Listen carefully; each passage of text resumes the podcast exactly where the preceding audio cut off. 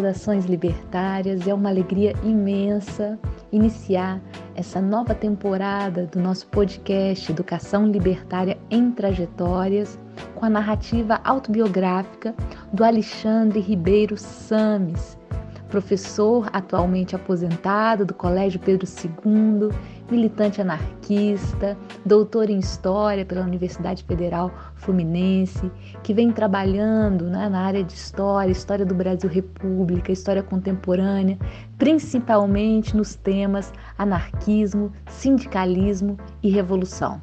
A narrativa do professor Alexandre Sames percorre uma série de aspectos da sua história de vida e principalmente articulações sobre o seu fazer e pensar educação libertária.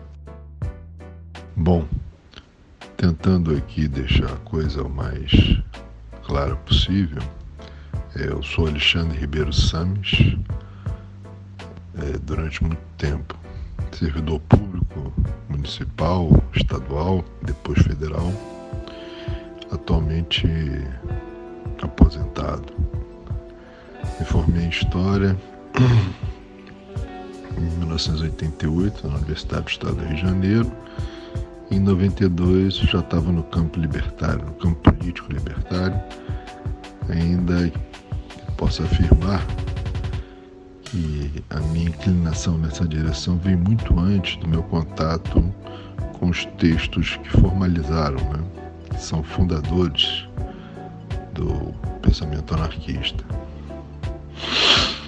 É, a minha família, basicamente, parte de mãe, é uma família de pequenos comerciantes. Né? Meu avô era leiteiro, minha avó dona de casa. É, eu cresci dentro de uma leiteria. Antigamente, nos anos 60, né, assim, 1962, dezembro, 22 de dezembro de 62, é, nós tínhamos esses pequenos comércios, né, uma quitanda, é, uma padaria, que as, elas, essas ainda sobreviveram, e as leiterias que desapareceram. Então foi criada dentro de um estabelecimento comercial que desapareceu, que era um estabelecimento comercial típico de imigrantes, essas camadas médias urbanas, que era o caso do meu avô, que depois passou para o meu tio avô. E meu bisavô Joaquim Jacó de Carvalho era estivador do Cais do Porto, depois motorista e também português. É parte de pai, é, conheço pouco, tenho pouca relação com a família, mas o nome Samis é de origem sefardita, judeu sefardita, e o meu pai Ele era um, podemos dizer, um liberal, ateu, é, democrata. Seria basicamente isso aí, linhas muito gerais, a minha formação familiar. É, a, a minha opção pelo magistério, já no vestibular, né, no início dos anos 80, acabou se tornando da metade para o final do meu curso, graduação em História na UERJ, Universidade do Estado do Rio de Janeiro, acabou, acabou se transformando também numa opção de militância, na militância que começa. É, na relação com as favelas em 87, em 87 participei do projeto Rondon e comecei a atuar em áreas de favelas, dentro do projeto Rondon. É, em, em 87 mesmo, eu comecei a trabalhar ainda na graduação, a trabalhar no magistério, me vinculei ao sindicato dos professores, ao Simpro, Simpro Rio, e aí começou também uma militância sindical, que me fez participar de piquetes, de muitas greves que naquela época, no final dos anos 80, afetavam muito ainda o ensino privado. E tudo isso acho que caracteriza um pouco a minha opção pelo anarquismo. De 80, 89, 1989 até 92, é, eu fui trabalhar em Cabo Frio nessa época existia lá uma efervescência muito grande na área rural de Cabo Frio. É, era um momento quando a morte de um dos líderes do MST da região, Sebastião Lan, né, essa, essa morte ela, ela agitava muitos meios militantes do PT da cidade e eu me aproximei muito do PT por conta exatamente da militância no MST local. E também por conta desse apelo dramático né, do Marte Sebastião Lan. E me fez participar também é, da campanha e eleição do primeiro vereador, Alfredo Barreto, do Partido dos Trabalhadores na cidade. Mas em 92 mesmo eu já percebia que o caminho eleitoral não era o caminho mais adequado e também uma atitude que se reforçou muito com o encontro de companheiros anarquistas aqui no Rio de Janeiro, é, no CEL, né, que era o Círculo de Estudos Libertários, que depois vai se chamar é, Círculo de Estudos Libertários Ideal Pérez após a morte do Ideal Pérez, que era um grande militante anarquista, um médico, filho de Juan Pérez, também um outro grande militante, um sapateiro, também grande militante anarquista nos anos 20 e 30. Então pode-se dizer que essa minha trajetória fez com que no campo, digamos, popular, nas áreas periféricas e no campo sindical, eu assumisse também é, uma postura bastante contundente, principalmente no que diz respeito à ascendência que os partidos tinham dentro das entidades sindicais e também nos movimentos populares. É, isso marcou muito, muito profundamente a minha própria formação que eu tive que buscar a partir dessa realidade concreta. Eu tive que buscar elementos né, substantivos para poder dar uma resposta à altura a todo o conjunto de militantes marxistas com os quais eu dialogava e muitas vezes rispidamente. Então seria basicamente isso, em linhas muito gerais, que eu poderia dizer nesse primeiro momento. Normalmente, o jovem responde muito bem aos estímulos libertários, né, em atividades, em projetos pedagógicos. Quando não, eles nos ensinam, antes mesmo que nós façamos a proposta, o caminho pedagógico libertário. Eu posso dizer que eu tive tantas experiências com eles, é, quantas eles tiveram comigo. Acho que houve equilíbrio nesse sentido. É, muitas vezes eu ia com uma ideia não pronta e acabada, porque nenhuma ideia é pronta e acabada no campo da educação, a gente sabe muito bem disso, mas muitas vezes eu ia com uma, com uma ideia que, no contraste com aquela educação mais tradicional, era de fato uma ideia bastante avançada e a partir dos debates, né, das que eu chamo assembleias, que aconteciam sempre, invariavelmente, antes dos, dos bimestres ou trimestres, é, eu percebia que o meu projeto era de fato muito acanhado diante das expectativas desses estudantes. Então eu posso dizer que eles melhoraram muito as minhas propostas pedagógicas exatamente nas assembleias. E como as propostas pedagógicas.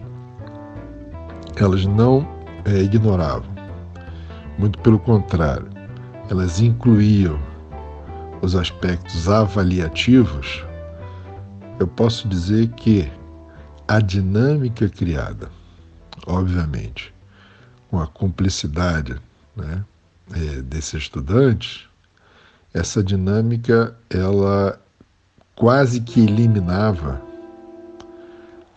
a ideia segundo a qual todo processo educativo tem que levar invariavelmente a um processo avaliativo,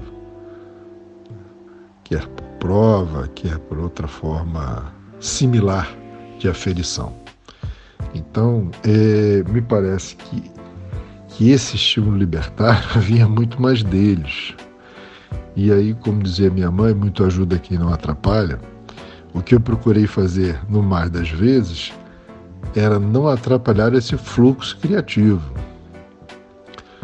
Um fluxo criativo que é, robusteceu em muito as minhas convicções é, do que, no que diz respeito à aposta nos projetos pedagógicos libertários. Né? Sem, sem usar de forma dogmática né, todos os grandes pensadores do, né, da, da pedagogia libertária, mas sem esquecê-los, né, é, eu tentei mais, mais como inspiração do que como, vamos dizer assim, um epígono desses pensadores, né? Eu, eu utilizei esse pensamento e tentei impregnar tudo aquilo que fiz ou me esforcei por fazê-lo dessa ideia geral de um processo radical de democracia com um corte classista sempre muito evidente, buscando o, vamos dizer assim, a colaboração de todos no sentido do entendimento que nada, nenhuma transformação poderia ser operada sem que houvesse um mínimo de coesão coletiva. Então, quando nós conseguíamos isso, eu digo com muita satisfação que o fizemos em várias oportunidades, é, quando nós conseguimos isso, nós percebíamos o quanto era não só prazeroso, como também necessário o esforço nessa direção. E que se a educação né, ela sozinha não transformava, né, que é um bordão já bastante utilizado, por outro lado, é, a educação né, com o corte classista, com o compromisso de solidariedade radical, de democracia atuante, ela era um antídoto bastante poderoso às perspectivas conservadoras e até reacionárias na educação, porque elas também existem. Então, acho que nesse sentido, essa cumplicidade ela foi fundamental. E a gente chegava à conclusão é, de que a questão da educação não estava centrada nem no professor nem no estudante que a questão da educação estava centrada na relação entre professor, ou melhor, entre servidor da educação e estudantes. Então, era na relação que nós tínhamos que operar a grande virada, a grande transformação.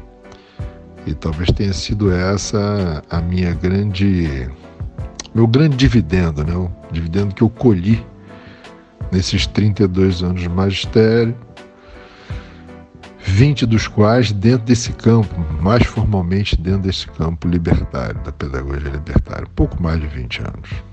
Sobre a questão da interação né, dos professores, estudantes, funcionários, eu julgo que já respondi um pouco isso na questão anterior. Mas eu devo dizer que é, em algumas oportunidades também foi possível é, eu levar para a sala de aula servidores do quadro de apoio, nós chamávamos de apoio Teresópolis, né? É, os técnicos administrativos, como nós chamávamos no Colégio Pedro II, e, e, e foi possível chamá-los, inclusive, para fazer algumas intervenções intervenções no sentido até do conteúdo também. Né?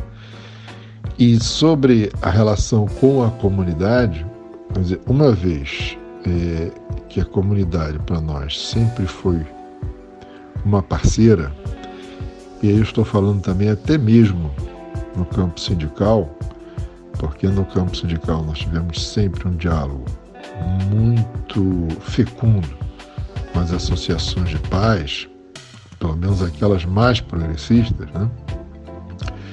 me parece que eh, essa relação professor, estudante, né, funcionário ou servidor, ou servidor técnico administrativo, no caso do Serviço Público Federal, no apoio, no caso do municipal estadual, né, é, e a comunidade acontecia sim, mas é, não acontecia espontaneamente. Era preciso que as pessoas se organizassem, era preciso que as pessoas tivessem um objetivo político, e aí eu estou me referindo da boa política, tá?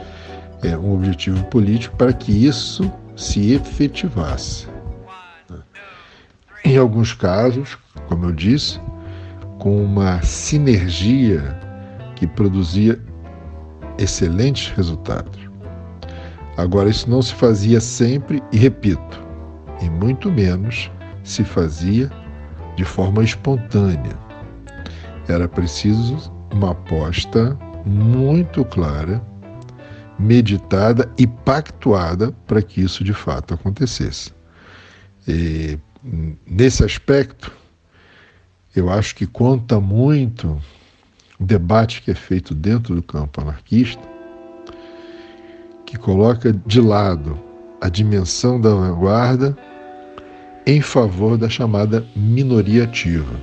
Então, eu diria que essa interação, né, estudante, servidor da educação, comunidade, é parte sim de uma intenção organizativa com um objetivo muito claro, em geral, em geral, em geral, não é sempre, protagonizado por uma minoria ativa. E quando eu chamo de minoria ativa, eu não estou chamando de minoria ativa professores. Eu chamo de minoria ativa o conjunto né, é, desses entes, professores, estudantes, servidores como todo, e a, da própria comunidade, é, congregados nesse mesmo esforço. Tá? É bom que se diga isso para que não passemos involuntariamente a ideia de que é fundamental que exista a vanguarda no sentido marxista-leninista, porque essa eu abomino por completo. Né? Essa dimensão né, do esclarecimento, né, a dimensão é, de tutela que em grande medida caracteriza as vanguardas, essa eu rejeito, eu repudio como, claro, alguém que entende que o caminho é libertário. É, nos tempos da pandemia, é, eu já, já estava aposentado, né? Então, agora mais recentemente, como eu falei, eu, eu me aposentei em julho de 2019 então eu não cheguei a atuar no magistério nesses tempos pandêmicos. Mas aqui, recuperando alguns aspectos do diário dos anos da peste, né, eu poderia dizer que, quer de maneira remota, quer por encontros com o mínimo de condição, ou melhor, com o mínimo de segurança sanitária, nós acabamos conseguindo fazer coisas importantes no campo popular. E como eu entendo né, que a minha dimensão pedagógica ela sempre incluiu né, e sempre necessariamente incluirá a dimensão da luta de classes, né, a dimensão da superação desse estado de coisas que nós chamamos de forma geral de capitalismo, né, eu posso dizer que esse debate pedagógico ele continua como prática cotidiana da minha parte, Agora, é, mais intensamente, junto aos grupos chamados populares, com destaque para os grupos de favelas do Rio de Janeiro e de Teresópolis, onde eu resido hoje. Então, eu acho que toda aquela experiência adquirida nos anos de magistério, que, repito, nunca se divorciaram da minha ação sindical e da minha inserção em espaços populares, é, ela continua com menos ênfase neste momento na escola, embora não tenha abandonado por completo o terreno escolar, mas hoje com muito mais é, incidência nas áreas periféricas. Tá? Nesse conteúdo, nesse contexto de pandemia, exatamente porque esse contexto é, ele impactou muito diretamente essas áreas periféricas. E para isso foi fundamental todo o trabalho que nós fizemos ao longo de 15 anos no Sindicato dos Servidores do Colégio Pedro II. Mas isso já é uma outra coisa. Obrigado pela oportunidade e fraterno abraço. Abraço libertário.